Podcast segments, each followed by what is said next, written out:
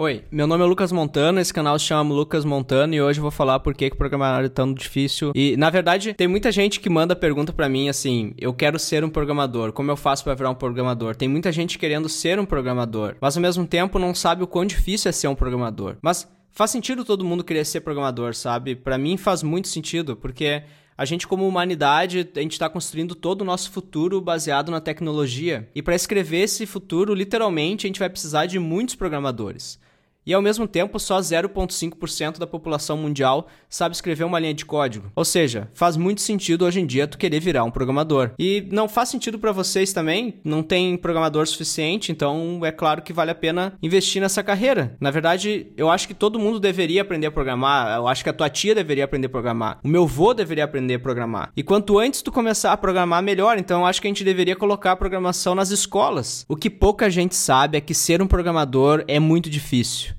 Na verdade, programadores são seres totalmente diferentes dos, dos humanos normais, porque a gente tem a capacidade de sentar a bunda na cadeira e passar ali o dia todo no computador. E enquanto pessoas normais estão dormindo, só o que dá para ver são os olhos de um programador refletindo a luz do monitor enquanto ele coda a noite toda. E na prática, programar já começa difícil porque tu precisa escolher uma linguagem de programação, que é como a grande maioria dos programadores conversam com, com a máquina. Eu, eu por exemplo, eu comecei com Visual Basic PHP e Java, mas vi que fazer com Assembly, na verdade, era muito mais eficiente. Depois de um tempo eu comecei a falar diretamente em binário com as máquinas. Mas essa não é a grande maioria dos programadores. A grande maioria dos programadores falam em linguagem de alto nível, como tu já deve ter ouvido falar de linguagens como Java, PHP, C Sharp, Kotlin, Swift, JavaScript, JavaScript com Type, o TypeScript, Flutter, React Native. Não, não, na verdade essas são slangs da, das linguagens, né? São, são frameworks. Um programador ele consegue abstrair coisas, coisas que vão muito além da tua compreensão de ser humano normal. Como por exemplo, criar um objeto chamado copo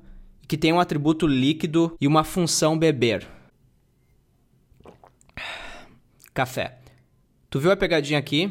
Enquanto eu fazia um bolo, eu acabei bebendo farinha. Ontem eu fiz uma live com o Alan falando de estrutura de dados e algoritmos. Uma live séria, não, co não como esse vídeo aqui que é uma piada. E se tu parar para pensar, a estrutura de dados é uma forma concreta de representar abstrações. Abstrações que nós mesmos programadores criamos para resolver grandes problemas. E esse é o círculo, certo? O programador cria o problema, o programador resolve o problema. Outro programador resolve o mesmo problema de outra forma e eu venho aqui e gravo um vídeo sobre qual das soluções é a melhor para vocês. Mas programar é realmente difícil porque envolve tu ser o um intermediário entre um ser humano e a máquina. No fundo, o programador não gosta de falar com humanos, e essa é a parte difícil. Mas é uma parte necessária. Como dizia o Martin Fowler, e eu anotei aqui, qualquer um consegue escrever código que um computador entende. Bons programadores escrevem código que humanos entendem. Se escrever esse código bonito, esse código limpo, nos proporciona vários benefícios, porque nós nos deparamos com inúmeros códigos ruins? Talvez porque tem muito programador ruim por aí. Ruim ao falar com a máquina ou ao falar com humanos. Tu começa a escrever algo, tá tudo certo. Tu bota lá 0111010001110101. Tu entendeu? Se tu entendeu, comenta aqui embaixo. Os requisitos mudam de forma expressiva. O cronograma é sempre apertado. O comercial vendeu a funcionalidade de emissão de nota fiscal eletrônica.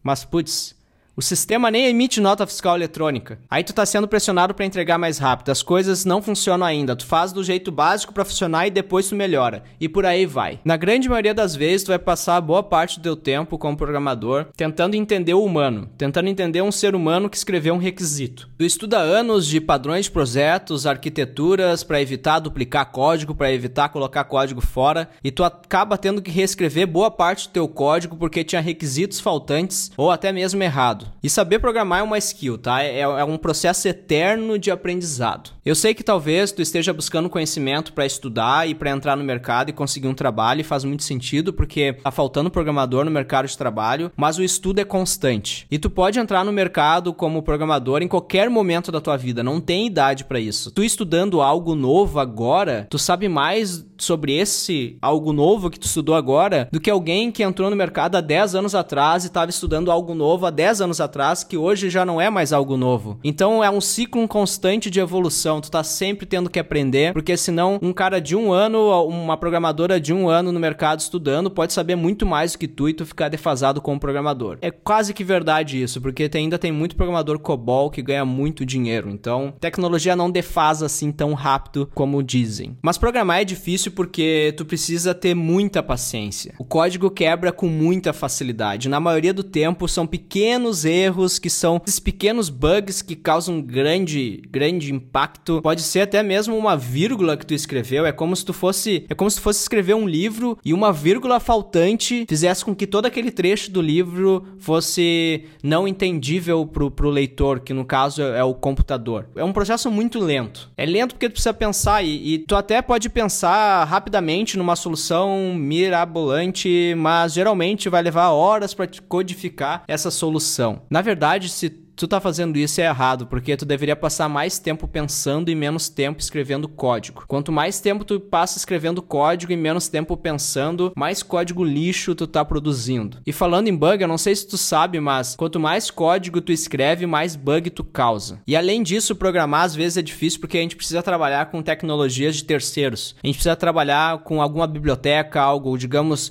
como o GraphQL. Aí tu precisa trabalhar com GraphQL e aí tu descobre que tu precisa fazer conexões WebSocket. E o único cliente decente que tem para GraphQL, que é o Apollo, que tá completando 50 anos agora da, da missão para a Lua. Não, na verdade esse é outro Apollo, mas o único cliente do GraphQL é o Apollo. E aí pro Android, para iOS, ele não faz transporte over WebSocket, né? Ele faz, ele envia tudo mutation via HTTPS. Então, aí tu abre uma issue lá, aí tu tenta resolver o problema e assim vai. Então, existe muita muita dependência muitas vezes de tecnologia e tu vai puxando um problema que vai aparecendo outro problema e isso acaba te causando mais dor de cabeça e obviamente, mesmo com toda essa dor de cabeça, é mais fácil do que tu ter que reescrever do zero um cliente de GraphQL. E tu sabe que outro fator estranho é que quanto mais a empresa vende, mais funcionalidades tu precisa implementar. E aí mais código tu precisa escrever. E aí mais bugs são gerados. Porque bug só vem com código. Só quem escreve código gera bug. Se tu não escrever código, tu não tem bug. Teu produto vai ter 100% de qualidade. Eu nunca vi, por exemplo, um comercial gerar bug.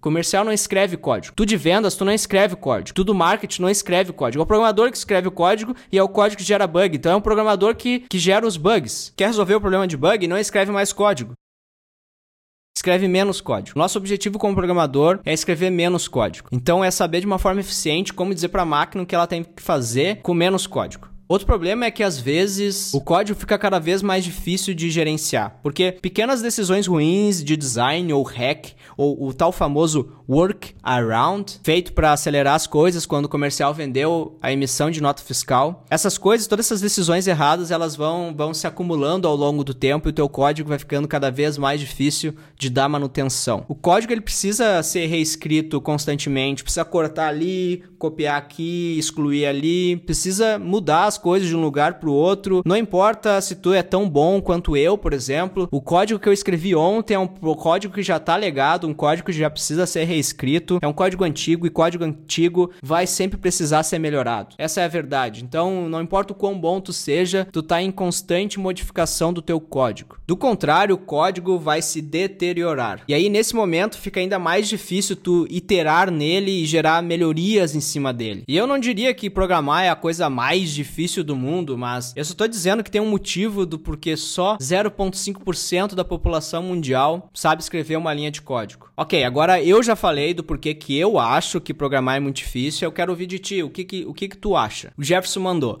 Programar não é difícil. Difícil é fazer funcionar aquilo que tu programou. O Matheus mandou, porque o cliente nunca sabe o que quer. O Matheus também mandou aqui, o outro Matheus, sem H agora mandou. Muitas vezes é frustrante tentar, tentar e tentar, mas acabar o dia sem resolver o problema. Cara, é, é, frustrante mesmo com o programador, muitas vezes. Muitas vezes tem que resolver um problema que tu nunca resolveu, né? Isso pode exigir várias tentativas. O outro Matheus com H também mandou: é difícil para iniciar, visto que tem muito conteúdo e às vezes o cérebro não associa. É, associação a gente pega com o tempo. A associação é prática, é como ler, é como ler livro, entendeu? Tu começa a ler mais rápido o livro, tu consegue começar a associar livro, ter uma leitura dinâmica e na verdade com estudo de tecnologia é mais ou menos a mesma coisa.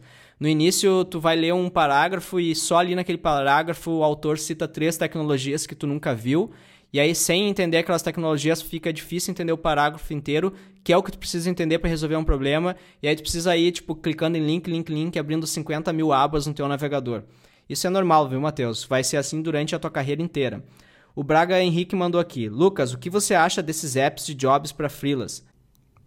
É, Desculpa, Eric, esse vídeo é sobre por que, que programar é tão difícil. O Vini Valente manda: Por que não é algo comum que se vê, por exemplo, na escola? Ia ser muito da hora se na escola a gente aprendesse isso. Eu acho que ia ser muito da hora se as escolas nos ensinassem, né, a pensar, a pensar em como resolver problemas, né, e menos em decorar. A Tess mandou aqui que, que não é, mas não é difícil. Então, como eu falei, tem poucos programadores assim como eu que conseguem até mesmo falar com as máquinas em forma de binário. Tess, eu te entendo. Eu sei, os outros acham que é difícil, mas não é difícil. O Antônio mandou aqui: ficar copiando o código do professor é o meu maior erro. Dali eu não caminho sozinho. A gente começa copiando e colando e depois a gente começa a alterar e editando esse código. E aí a gente aprende sozinho. E na verdade, boa parte da, da tua carreira tu vai passar reusando coisas que tu já escreveu. São as famosas bibliotecas, que é tu externe elas publicamente ou que tu mantenha num projeto no teu próprio, na tua própria máquina, um repositório privado. O Antônio também manda aqui, ele mandou quatro, quatro itens. O terceiro dele, porque a aula do curso dá uma falsa sensação de aprendizado.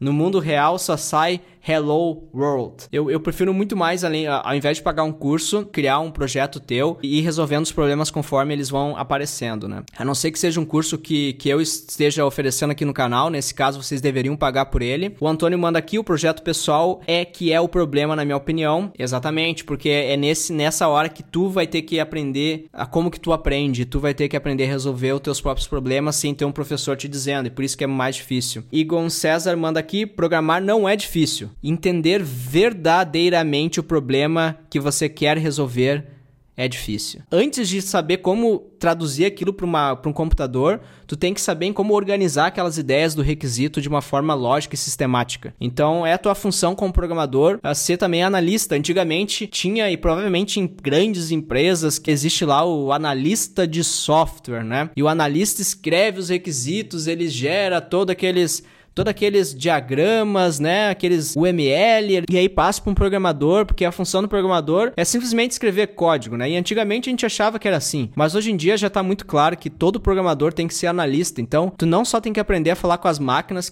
tu também tem que aprender a falar com o humano que está escrevendo os requisitos. E essa, na verdade, é a parte mais difícil. Porque na maior parte do tempo, tu como programador, tu vai estar tá escrevendo código que nem precisava ter sido escrito e que vai cada vez deixando o teu projeto mais difícil de dar manutenção. Martins manda aqui, talvez porque na programação você não consegue sempre um mesmo fluxo. Existem sempre coisas novas. É verdade. O Matheus manda, porque as máquinas são extremamente racionais e nós não. O Hermes manda, acho que é porque o computador é burro. Não se fala mais burro, Hermes. Não se fala mais burro.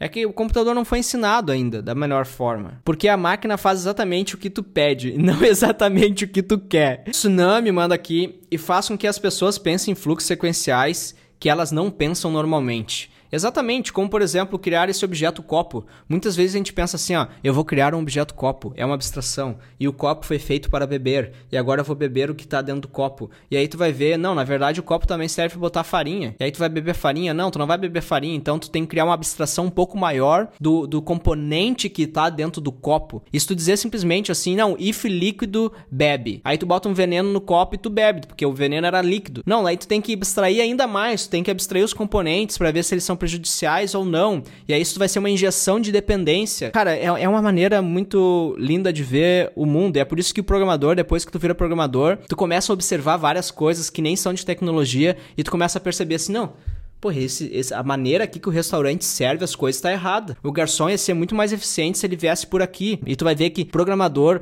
a gente como programador, a gente começa a vir enxergar o mundo de uma forma diferente. Tudo em 0 e 1, um, 0 e 1. Um. Porque as pessoas não gostam de usar o cérebro para pensar em soluções. O mesmo vale para as máquinas. Formas diferentes de fazer, o que em algumas outras profissões não acontece, é verdade. Tem sempre uma forma diferente de resolver o mesmo problema. Pessoal, muito obrigado por mandar a opinião de vocês sobre por que, que programar é tão difícil. Tu tá assistindo esse vídeo até o final, eu gostaria que tu fizesse duas coisas, tá? Primeiro, uh, se inscreva aqui no canal e clica no sininho e curte o vídeo, compartilha com teus amigos que querem virar um programador. A segunda coisa que eu gostaria de falar para vocês é que muitas vezes vocês perguntam assim, qual livro eu posso comprar ou o que, que eu devo estudar? E aqui na descrição do, do vídeo tem vários livros que eu li durante a minha vida que estão linkados lá na Amazon. Vocês podem baixar o e-book, que é o mais barato, digamos assim, para ler um livro. Se tu tem um Kindle, tu pode comprar o Kindle também e baixar os e-books dentro dele e os livros para dentro dele. E por que que isso é bom, né? Porque se tu é como eu e tu não gosta muito de ler, no Kindle tu consegue ler vários livros ao mesmo tempo. Então eu nunca leio um livro de cabo a rabo, tipo assim, Cracking the Code Interview. É um livro sobre algoritmos e ele é gigante, tá ligado? Eu não vou ler o livro inteiro, eu não preciso ler o livro inteiro. Eu quero poder ler vários livros ao mesmo tempo e o Kindle me ajuda nisso. E se vocês querem ficar por dentro do que eu tenho estudado, também tem um newsletter aqui para se cadastrar. Se cadastra ali, coloca o teu e-mail na meu e-mail list e tu vai receber semanalmente tudo que eu ando lendo, tudo que eu ando estudando. Um forte abraço e eu vejo vocês na próxima semana.